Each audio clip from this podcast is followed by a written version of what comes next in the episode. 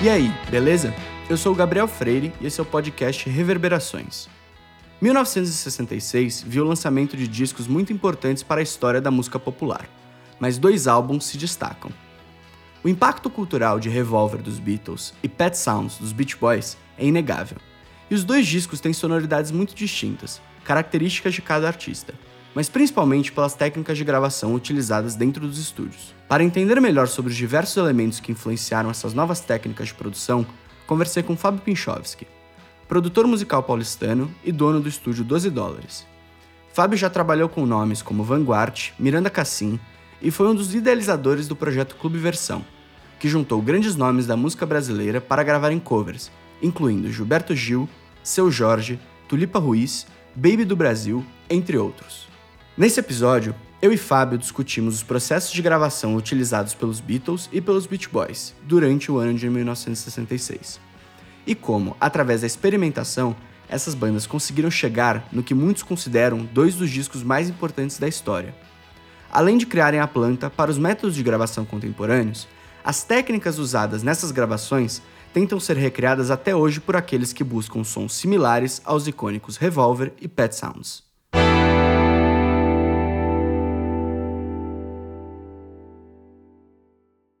Vamos começar assim pensando como que seria uma sessão de gravação no começo da carreira dos Beatles, né? Assim, os primeiros discos. Seria todo mundo junto no estúdio, os quatro ali. É, eu, eu acho que a grande mudança que aconteceu e eles foram um dos grandes pioneiros é de dessa transição da música ser uma fotografia para a música virar uma pintura, né?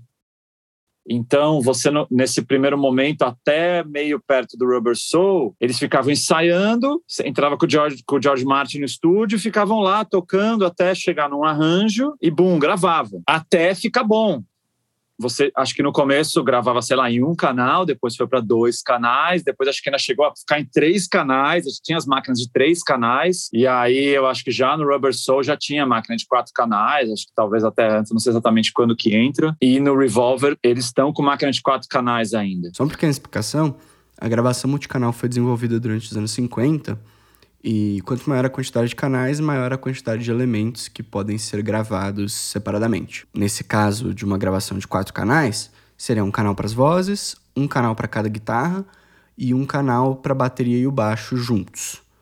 Mas que nem gravações de jazz e outras coisas, o que você escuta nos discos anteriores é exatamente o que os quatro estão tocando lá. Quando eles estão cantando os backing vocals, eles estão cantando. Mas, claro, existia um trabalho do engenheiro do som ali para balancear tudo, para conseguir gravar. E assim, se o cara errou o solo da guitarra, bom, começa a música de novo. Às vezes o cara errava a última nota, faz de novo, assim. Às vezes gravava assim 65 takes de cada música.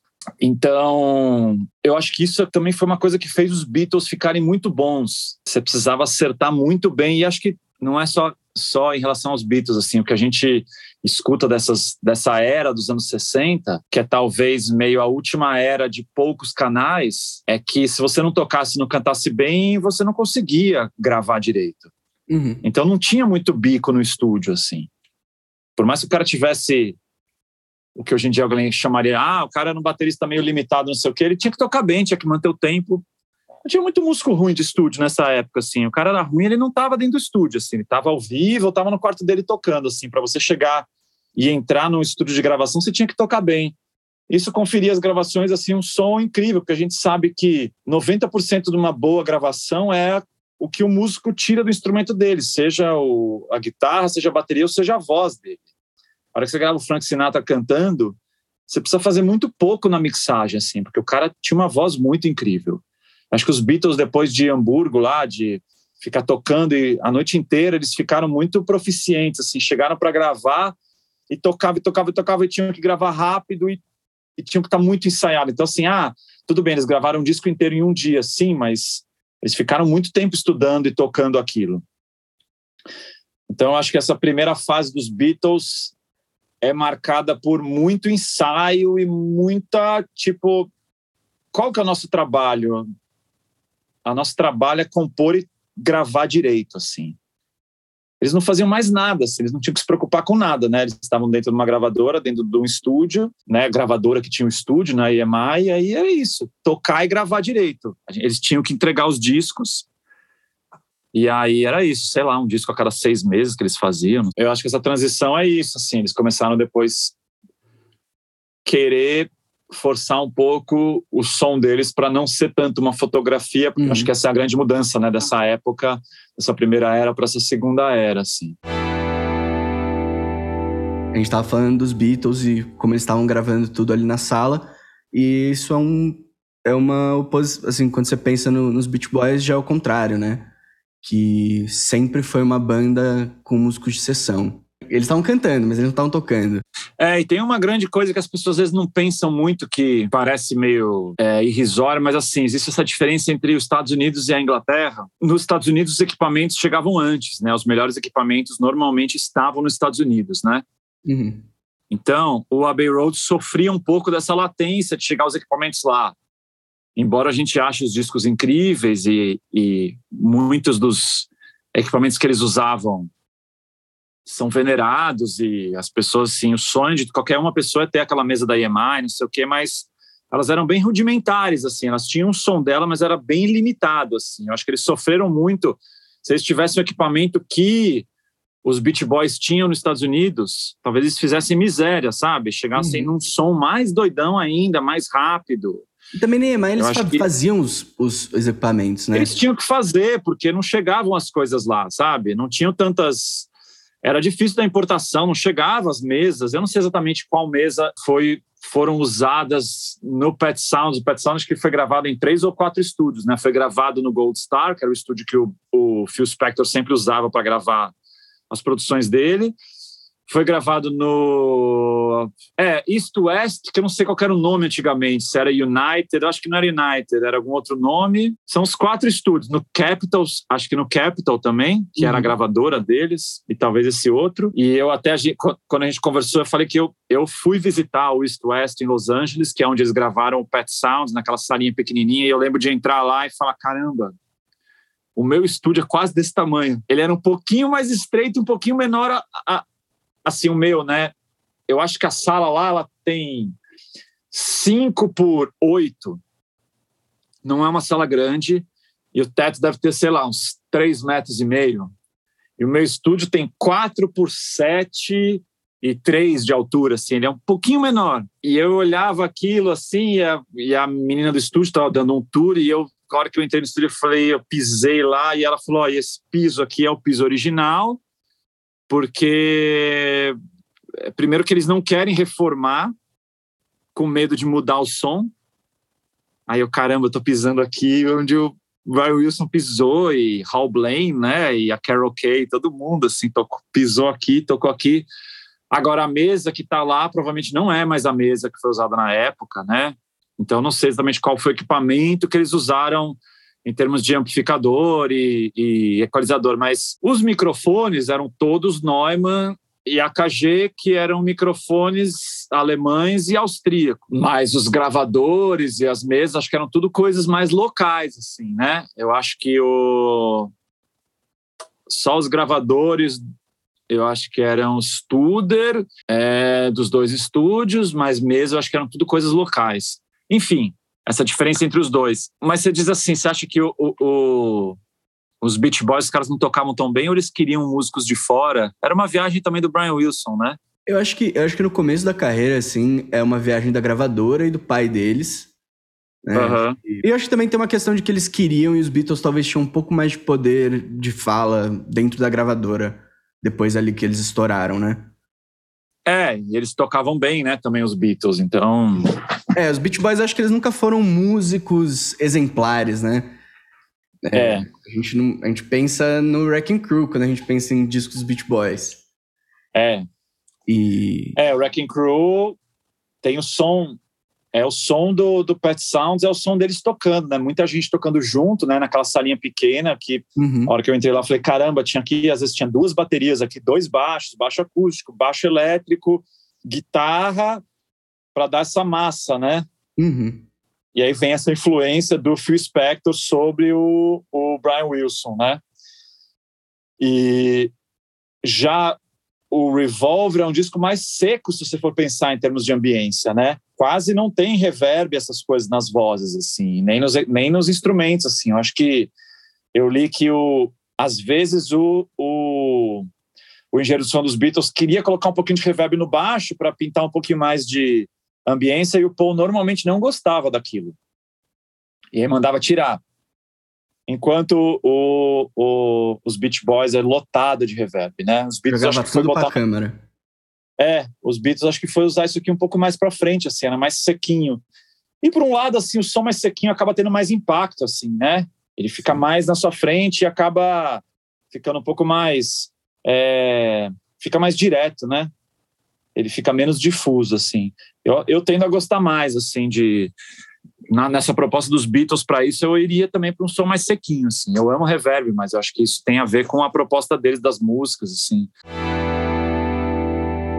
E aí, pensando nesse negócio dos Beatles terem essa autonomia, eu acho que foi o que realmente, quando eles começaram a ficar realmente famosos lá dentro, junta com essa, com essa coisa, eles não poderem sair muito e ficarem enfurnados no estúdio, falou assim, ah, então é o seguinte, a gente vai fazer do jeito que a gente quer, e aí essa entrada do Geoff Emerick vira o grande engenheiro do som dos Beatles e o cara que fala, bom, então a gente vai começar a quebrar as regras porque agora vocês têm essa essa chancela aí da EMI para começar a experimentar, né? Porque antes disso os engenheiros eram todos caras de jaleco que tinham os métodos, né, e as regras e não queriam quebrar porque aquilo funcionava, né? A distância dos microfones em relação aos instrumentos. Assim, não, bumbo a gente sempre grava desse jeito, a gente não coloca o microfone dentro do bumbo, senão vai distorcer ou vai estourar. Mas talvez a gente queira que estoure, né? É legal estourar. E acho que era uma, uma, um desejo reprimido de todo mundo, dos engenheiros, de alguns caras, né, do Geoff Emerick e dos Beatles. Eu acho que o George Martin até era um cara talvez um pouco mais receoso e falava, ah, mas ele era um cara da música clássica, mas era um cara de cabeça muito aberta. Ele, talvez ele pensasse assim, pô, se os meninos estão com, com, essa intuição, vamos nessa, né? Uhum. E aí, como eles tinham esse aval da gravadora, né, de ser uma banda que já estava vendendo muito disco, falaram, tá bom, então pode fazer o que vocês quiserem. E aí isso levou a banda a, a chegar nos sons mais incríveis da época e que influenciou todo mundo. A escolha de distorcer as coisas e de equalizar de uma maneira extrema né, os, os elementos de usar os compressores de uma maneira criativa, né? não só para. Para quem não sabe, né, o compressor serve para limitar os, o, o sinal de áudio que está entrando para não estourar na fita. E para nivelar, né? Quando a cantora canta um pouquinho baixo ou canta um pouco alto em alguma parte, o compressor nivela isso. O que está baixinho fica médio, o que está alto fica médio. E eles descobriram que alguns tipos de compressor, quando você mandava muito sinal para dentro do compressor, ele atuava de uma maneira, às vezes, até meio imprevisível e, e tipo, engolia o sinal, distorcia e trabalhava com essa questão do tempo do compressor, isso isso conferia ao áudio uma, um resultado muito doido, assim, desde esse som de bateria que fazia até o baixo que ficava com super ataque, esses baixos do Paul. Então ali que essa entrada do Geoff Emerick fez ele tirar o compressor Altec e começar a usar os compressores Fairchild. Uhum. Então, no Rubber Soul você escuta muito os compressores Altec na bateria. Do Revolver para frente já é o, o Fairchild, que é o som de bateria do Revolver, do Sgt. Peppers e daí em diante. Você já pensa direto um compressor... no Tomorrow Never Knows. Tomorrow Never Knows, exatamente. Todos esses métodos, né, de é, pegar outro gravador de fita e inverter e mexer na, na velocidade, loops de fita, uma loucura, né? É, e eu acho, assim, você falou do McCartney, eu gosto muito que é aí que os Beatles começam a usar injeção direta no baixo, né, baixo direto na mesa, é... parar de usar amp. É e, é, e no Revolver é justamente quando eles começam a deixar o baixo para ser gravado depois da base. É a hora que o baixo ganha um canal só para ele para começar. Assim. Então ia todo mundo embora do estúdio, o Paul ficava com o engenheiro de som criando a linha de baixo e gravando a linha de baixo. E por isso, não só o baixo tem uma linha mais é, proeminente na música, criativa, quanto em termos de dinâmica e volume, ele ganha um lugar mais é, é, central na, na canção. Assim. Então, antigamente eles gravavam junto, então eles usavam o mesmo compressor para a bateria e para o baixo. Então, se a bateria desse um ataque muito forte, ela segurava o volume do baixo. Agora que eles estavam sendo gravados em canais diferentes, ou pelo menos em inputs diferentes para depois ir para o mesmo canal, uhum. cada um ganhando um compressor diferente, porque ele gostava de usar o Altec para o baixo, porque ele tinha um ataque mais lento que o Fairchild. Então a bateria ficava esmagada, mas o baixo não. Então isso dava uma dinâmica muito melhor e o baixo continuava ficando mais alto. E isso você escuta em Paperback Writer já, né? O baixo com uma som de grave gigante e a bateria mais para trás, assim. Então isso é, eu acho que é o primeiro momento que começa a virar o tipo McCartney bass sound, assim, tipo. Rickenbacker esse, direto. É, esse é o Paul McCartney, sabe? Ele ia todo mundo embora e fala, deixa esse Loki aí fazendo essa linha dele de seis horas aí de baixo, parando a cada momento para regravar né? E aí, porque também o Paul nos rhythm tracks estava gravando sempre outra coisa, né? Ou ele estava fazendo piano, ou ele estava fazendo violão. Então ele estava gravando outras coisas antes, que uhum. não podia tocar baixo. Ele falava, deixa que o baixo eu faço depois. E aí também se cria essa ideia de um baixo que não é só um baixo de acompanhamento, né? Um baixo melódico, né? E tipo lead bass, né? Sim. Que é muito legal, né? Eu acho que é muito legal essa época que eles estão muito abertos para todo e qualquer tipo de, de, equipamento, qualquer tipo de loucura. É, Exatamente. Em contraponto aos Beach Boys, que é, acho que é meio isso, né? Os Beach Boys eles têm uma coisa de quantidade, muita gente na sala, o Wall of Sound, né? Muita coisa acontecendo, enquanto os Beatles é, é cirúrgico. É, eu acho que o Beach Boys no Pet Sounds era o Brian Wilson com aquela, com aquela coisa dentro da cabeça dele gigante que ele tinha, que só ele enxergava. Aí ele pegava 20 músicos, botava dentro da sala e ficava com os caras até sair o que ele imaginava. Enquanto os Beatles estavam lá, os quatro, quebrando a cabeça para conseguir caber as coisas nos canais, junto com o engenheiro, com o George Martin, criando talvez uma coisa que ainda não tivesse na cabeça deles. Eles não sabiam onde eles iam chegar ainda. Eles não sabiam, assim, eles sabiam aonde eles não queriam chegar. Uhum. Ao contrário do Brian Wilson, que falava, meu, eu enxergo, assim, eu escuto na minha cabeça, né? eu escuto barulho de bicicleta, eu escuto um carneiro, eu escuto isso, eu escuto as baterias, eu escuto o eco, eu escuto não sei o quê. A gente vai fazer isso até chegar onde eu sei. E os Beatles era tipo, vamos distorcer isso para saber onde vai chegar, porque a gente não quer mais esse som careta que a gente tem tirado nos últimos anos. Assim, eu não quero que a hora que eu dê play no que a gente está tocando na sala, a gente escute a mesma coisa do que a gente estava tocando. Eu quero que eu quero ir para um mundo fantástico. E eu acho que isso também vai de encontro com esse começo do uso dos fones nos Beatles, porque até o, o Revolver eles escutavam com os monitores na sala e escutavam mais o som acústico dos equipamentos. Eles ficavam tocando a bateria do Ringo, eles estavam escutando lá dois metros deles ou até três metros. O estúdio era grande, eles podiam se posicionar onde, onde quer que eles quisessem, de acordo com tipo a bateria está meio alta, ele ia lá mais para trás, botava o, o microfone lá e aí eles não usavam fone, então eles colocavam uma caixa de som perpendicular. Então, assim, para quem não sabe, os microfones têm vários padrões polares, né? Então, é, de acordo com uma chavinha que você mexe no microfone, você capta só o cara que está cantando na frente do microfone, você pode captar um pouco mais do lado até você chegar em 300, em 180 graus, que é a pessoa que está no outro lado. Então eles colocavam o microfone de um jeito que se a caixa tivesse meio virada para o lado do microfone, não escutava-se nada do retorno, só o que as pessoas estavam cantando. Então os Beatles tinham que se preocupar com esse posicionamento, né, para cantar. Com o uso dos fones de ouvido, eles puderam começar a usar outros padrões dos microfones que conferiam outro som ao microfone. E também isolamento. E isso, mais importante, eles conseguiam escutar o que estava voltando da fita, voltando da fita não, vindo dos compressores, dos equalizadores. Então eles já estavam escutando o som lá na frente como ele estava. Então se ele estava comprimido, eles escutavam a compressão no fone, a equalização e a distorção. E isso, para quem trabalha em estúdio, sabe que quando você está escutando o som já processado, você performa de uma maneira diferente quando você está escutando de um jeito, só que a hora que depois que você grava, você vai lá escutar e tá outra coisa. Quando você já escuta o som distorcido, você fala assim, putz, eu posso fazer esse negócio com a minha voz que já vai soar bem louco.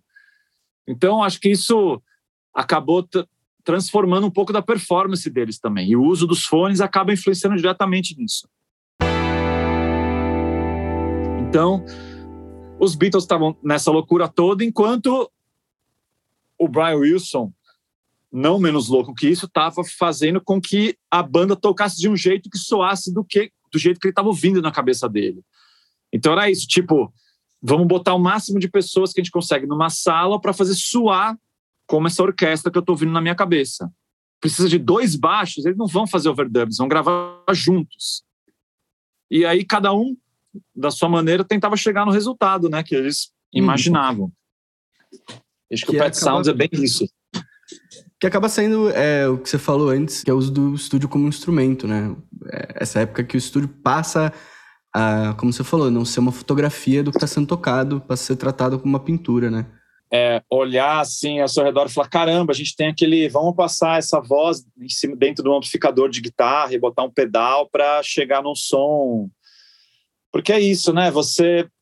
As pessoas ficaram tanto tempo escutando simplesmente discos com um retrato do que as pessoas estavam tocando, que começou a ficar uma coisa um pouco monótona para alguns artistas mais vanguardistas, né? Eles não queriam mais escutar aquilo, eles falavam assim, meu, eu quero escutar minha voz de outro jeito.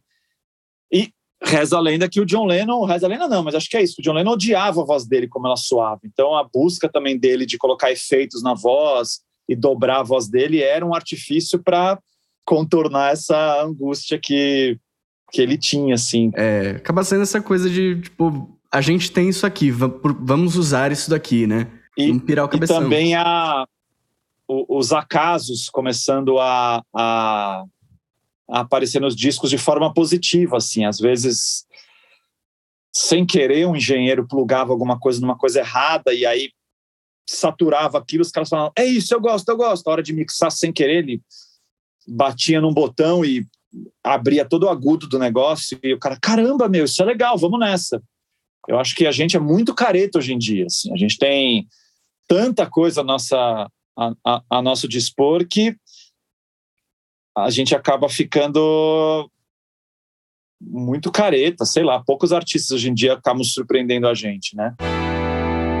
Eu gosto muito de ouvir os outtakes do Pet Sounds e o Brian Wilson falando, se você repetir um erro quatro vezes não é mais um erro, né? Exatamente. Pedir para levar um cavalo dentro do negócio. assim, ele tá ouvindo o sininho. Eu gosto muito do, do filme do Love and Mercy, né? Eu acho que. Não sei se esses diálogos de fato aconteceram, mas a, a ideia tá ali, né? De tipo, Mike Love reclamar, não, isso tá errado, tem gente falando. Aí o Brian Wilson, não, é isso que eu quero. É isso que eu ouço, né? É, e também sem tirar nenhum valor dos músicos, como a gente falou, dos músicos que estavam com o Brian Wilson. Né? O Hal Blaine, o cara gravou Beach Boys, gravou com Phil Spector, nos anos 70 gravou com os Carpenters. Tipo, mano, ele é o, é o baterista que a gente ouve muito, muito hit. Carol Kay, mesma coisa. É, Mamas and the Papas, né? Milhares de de hits, né? E também existia essa, essa questão que o Brian Wilson mesmo, com todas as coisas que ele imaginava, ele era um cara muito colaborativo, assim, né? Que ele ia lá e perguntava para os músicos o que eles estavam achando e os músicos davam sugestão e ele acatava sugestões, não era uma coisa super tirana que aí liga a gente ao Phil Spector, que tem essa lenda dele ser um cara extremamente tirano no estúdio, que era do jeito uhum. que ele uhum. queria, senão ele tipo apontava a arma e falava, faz assim. Eu sempre adotei essa metodologia no estúdio de, primeiro, tentar gravar o máximo ao vivo que eu posso e ter os melhores músicos que eu posso sempre nas sessões. Assim, eu acho que é, a colaboração não é uma coisa menor, assim, sabe? Tipo, ah, aquele produtor, ele realmente ele não é. Se você for ver, ele nem manja de música, porque ó, os caras estavam tocando com ele. Não, ele é tão bom que ele soube chamar os músicos certos, sabe? Sim. Eu acho que era isso que o Brian Wilson queria, assim. Quem é a melhor banda aqui de Los Angeles? Wrecking Crew. Então eu vou chamar eles para gravar o que eu imagino, porque vai levar para outro nível, assim, groove, som, constância, ideia, timbre, sabe? Eram esses caras, essas pessoas, a Carol, sabe? Não, pô, É muito mais. A grande baixista que poucas vezes é mencionada como uma das maiores de todos os tempos, injustamente. Exatamente. E, e eu acho que também tem um pouco disso no George Martin, né? A, a fé que ele botava no- nos Beatles, né? Dele sugerir uma coisa ou outra, mas ao mesmo tempo deixar eles se divertirem, entre aspas, né? Sim, sim. Eu, eu acho que o George Martin, ele era uma relação, é, como é que se chama? Relação é, mutualismo, né? E assim, os Beatles são os Beatles muito por causa do George Martin, as criações é, barroca, clássicas dele ali estão em todas as músicas. Eles influenciaram muito pelos arranjos que o George Martin propunha.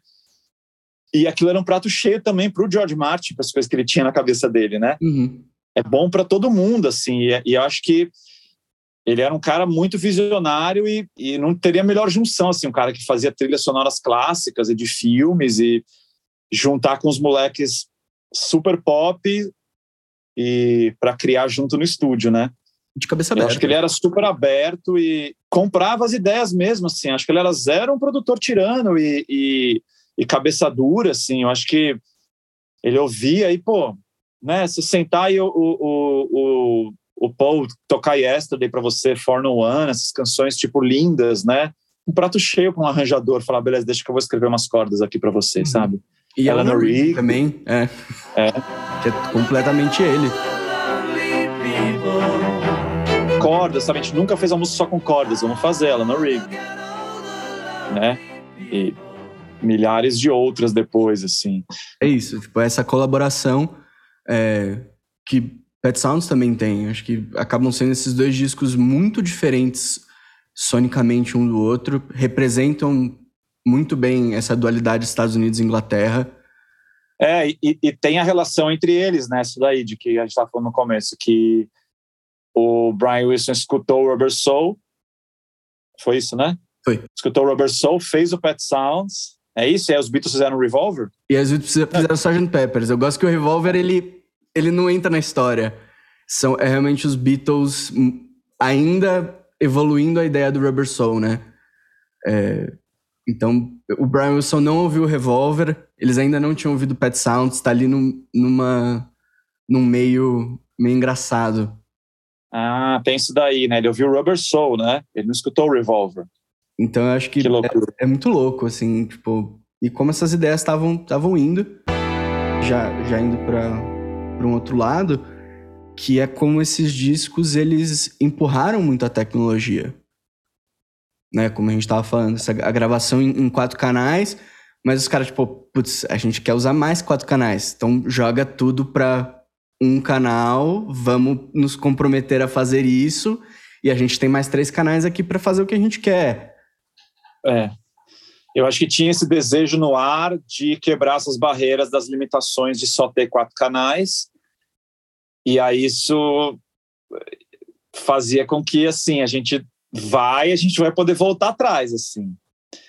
E aí tinha essa questão de que os primeiros elementos eles tinham que ser os mais agudos da música também, porque cada vez que você ia gravando para outros canais ia ficando um pouco mais abafado por causa das gerações da fita. E aí você ia perdendo agudos. Se você já gravasse uma coisa muito grave do começo, ela ia ficar muito mofada. Então tinha essa coisa da bateria que tudo bem gravar, eles acho que puxavam mais agudo no começo porque eles sabiam que o negócio ia em todas as gerações ia ficar mais velado. E aí é isso, assim, eles gravavam bateria, baixo, guitarra e violão. Aí falava, tá, mas agora a gente precisa gravar a panderola. Aí passava tudo para um canal, aí pegava esse outro canal, gravava a panderola, aí sobrava dois canais para voz. Aí falava, putz, mas a gente quer o solo de guitarra. Então pega agora esses outros quatro canais, passa para três e sobra o outro canal para fazer o solo de guitarra. Mas nessa é isso, se achar que o baixo agora ficou muito alto, já era. Ele tá cinco gerações atrás, assim, takes diferentes da música, assim. Então, isso também acaba trazendo coisas doidonas das músicas. Assim. Às vezes, tipo, você vai escutar e fala, cara, essa panderola tá muito alta. Talvez eles não quisessem isso desse jeito, mas acabou ficando, porque era uma coisa Sim. circunstancial, né? Uhum. É tanta limitação com tanta gente genial que se cria uma estética muito doida, que até as pessoas hoje em dia buscam, mesmo sendo um erro, né? Então, assim, você vê que a arte não tem regra, a arte é uma coisa muito mutável, mutante, e ela tem uma linha do tempo muito definida, assim, as coisas que foram acontecendo e foram criando todos os ecos anos depois, né? Uhum. Todo mundo era muito bom, os engenheiros tinham que ser muito bons para não fazer cagada, porque senão você ferrava um trabalho de uma semana, de duas semanas que você estava fazendo. A gente nem falou disso, mas as edições na fita, de cortar a fita e juntar as, os takes nas fitas, os caras faziam isso com gilete, ia mexendo nos carretéis até chegar no ponto que eles achavam legal, marcava com o lápis, marcava do outro lado, cortava, juntava, colocava um durex, né, que chamava splice tape, e juntava os takes. Se você erra isso, sai gravando em cima de um canal que não era o canal certo, você perde uma voz do John Lennon numa música. Imagina você ser um assistente fazer isso, sabe? Você, é engraçado que, que, o operador de fita era quase que o final da cadeia, né? Era o cara que tava na salinha do lado e ele ficava ouvindo play pausa. É, e tem isso que eles só escutavam um canal por vez, né? E aí os Beatles, uma hora, começaram a ficar loucos com isso, quebraram a parede e falaram: a gente precisa trazer esse cara para dentro da técnica. E trouxeram o gravador de rolo para dentro da, da técnica para conseguir estar tá junto com o tape operator, né? Senão era uma loucura. O cara ficava escutando, os caras vai em 3, 2, 1, vai! O cara, bum, começava a gravar. Aí, tipo, se o cara errava, você perdia o take inteiro daquele canal que estava vindo, sabe? Aí, então, assim, é, não a gente não não fala sobre isso, não pensa assim, mas turma gastava muita fita e muito tempo para gravar os discos, assim. Esses uhum. discos doidões desse jeito, né? Não os discos antigos, mas essa era dos discos. Eles acabavam os discos, eles estavam querendo se matar, assim. Era um trabalho muito exaustivo, muito exaustivo. E o Abbey Road, eles contavam que era um estúdio, apesar do que a gente sabe hoje em dia, extremamente desconfortável. Assim, as cadeiras não eram boas. Ele era um estúdio que não tinha aquecedor, era super gelado. Um consultório e eles, médico. Momento, é, com a luz branca, nessa época eles não podiam sair mais do estúdio, porque tinham fãs loucos até na cafeteria do estúdio. Então eles ficavam dentro lá, os holds traziam comida e chá e os biscoitos para eles comerem lá dentro. Eles ficavam presos dentro do lugar frio, gravando disco.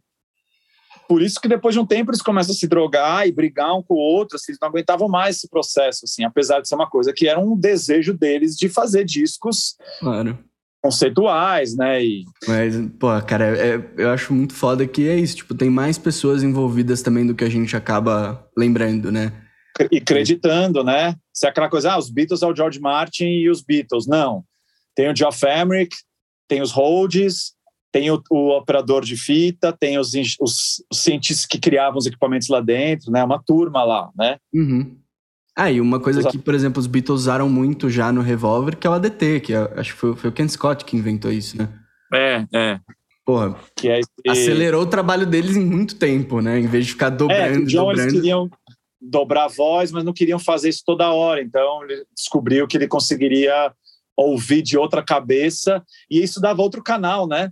Uhum. virava o quinto canal da fita. Então eles tinham também na hora de mixar um quinto canal da vinda da fita, que eles escolhiam para a esquerda ou para a direita nas mixes estéreo, né? Então realmente deve ter sido muito doido quando eles descobriram isso. E aí era isso, os Beatles, qualquer coisa nova, eles achavam muito legal. Então, tipo, nossa, isso aí cria um som duplo de voz? Vamos. E aí, bum, usava o disco inteiro. Mas eu acho que esse ano de 66 realmente é um ano de quebra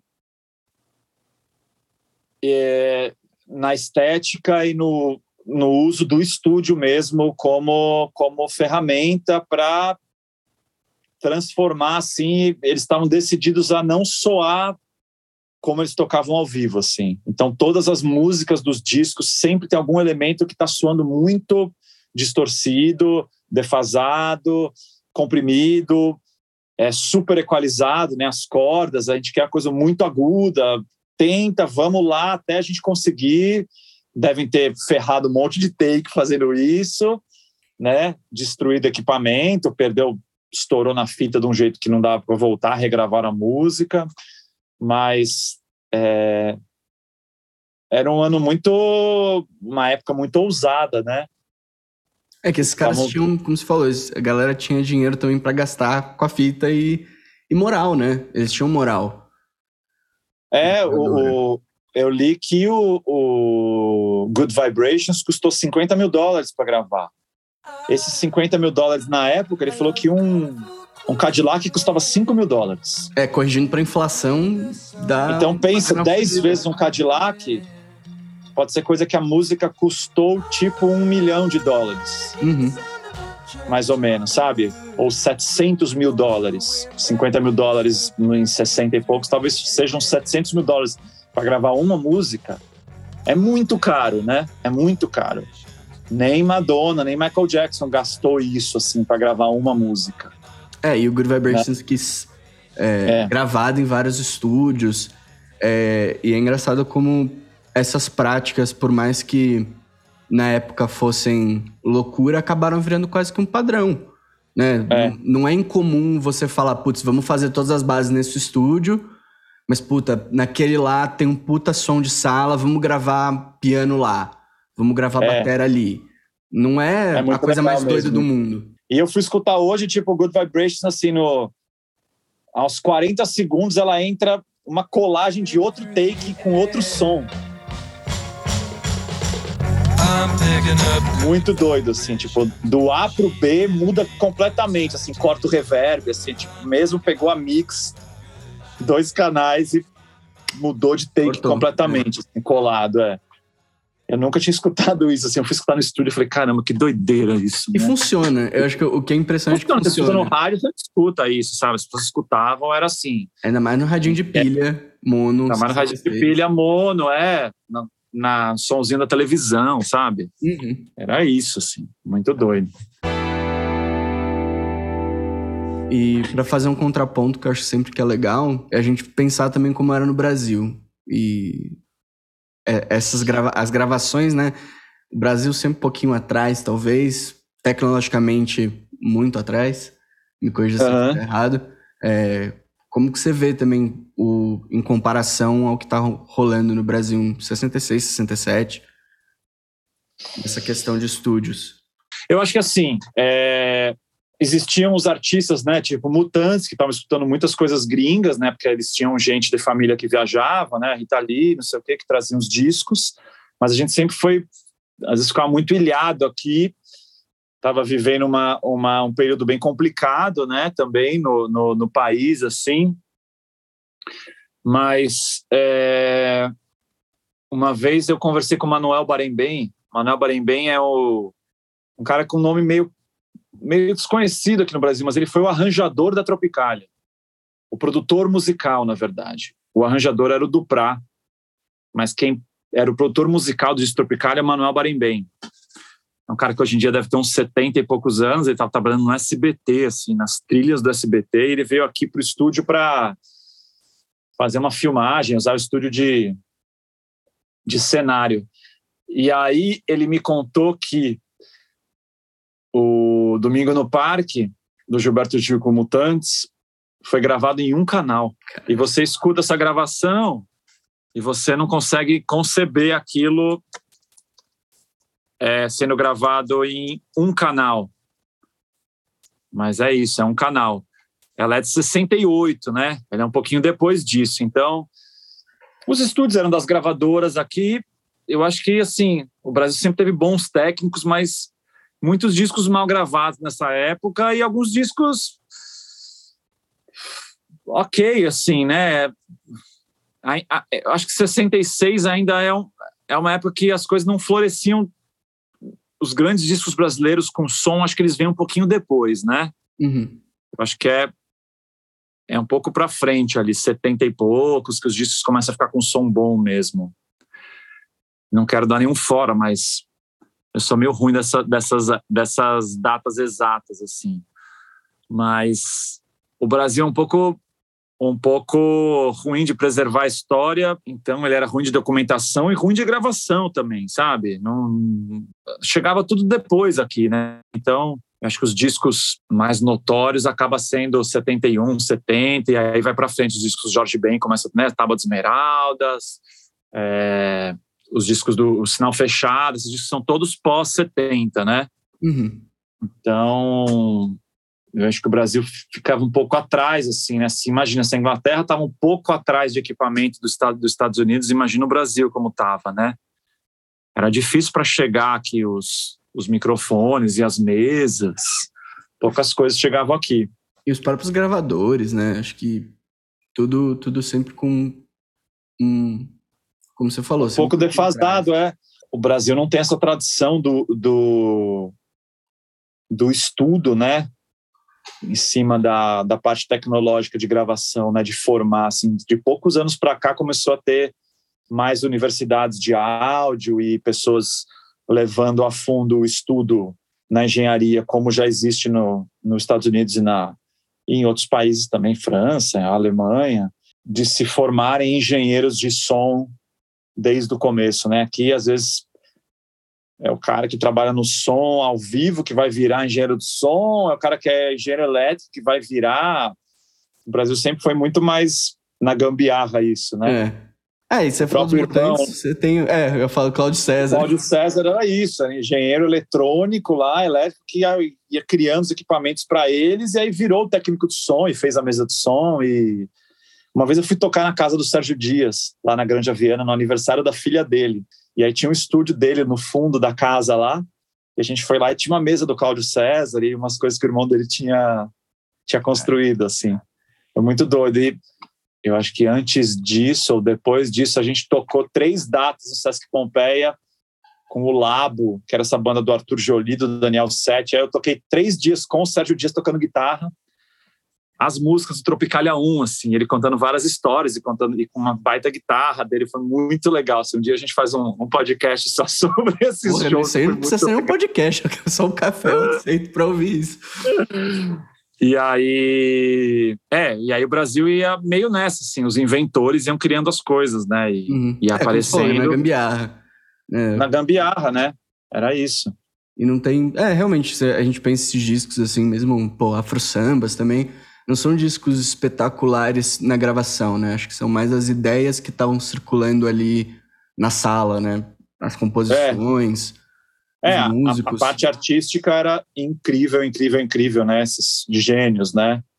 O Baden, o Chico, o Jorge Ben, Caetano Gil, Gal, Elis, Betânia, Tom Zé, Jardes, João Gilberto, mas tanto que um grande disco do João Gilberto é gravado pela Wendy Carlos, né? Aquele disco branco dele foi gravado pela Wendy Carlos, grande Wendy Carlos, né? Que fez a trilha do Laranja Mecânica, né? Ela que foi engenheira de som desse disco branco do, do João eu Gilberto. Não sabia disso. Ela, Foda. ela que gravou.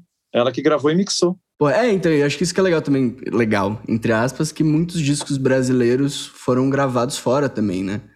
É, você foram pega gravados fora. Gilberto, toda todas as coisas fodas do Jobim ali dos anos 70, tudo em, em, LA. É, e eu, e eu numa, numa dessas conversas com o Sérgio Dias, eu falei, pô, eu amo o som do Technicolor. Ele falou, cara, o Technicolor foi gravado na França. E eu não gosto muito porque a gente estava sem nossos instrumentos, assim, a gente estava meio numa turnê, e aí eles chamaram a gente para gravar o Technicolor, né? Que é um disco com regravações em inglês de algumas músicas, né? Baby, em inglês.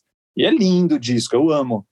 E ele falou, ah, eu não gosto muito que a gente estava sem nossos equipamentos. Eu, cara, tipo, esse disco um baita som. Olha, é, mas eu não gosto. para fechar, assim, é, toda essa ideia, que acho que a gente já acabou tocando através do papo, mas tudo isso influenciou muito o que, o que rolou depois, né? E é.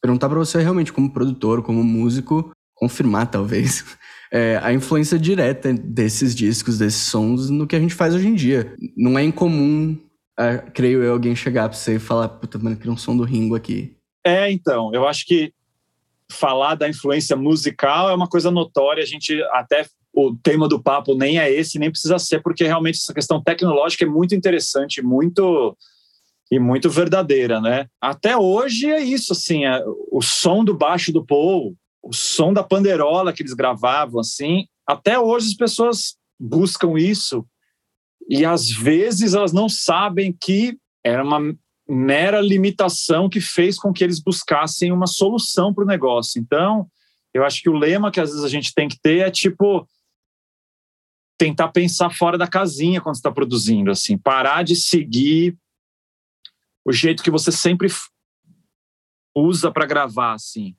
você sempre bota o microfone desse jeito no bumbo, tenta botar de outro jeito, porque assim que as pessoas chegaram em sons que muita gente ouve até hoje, assim.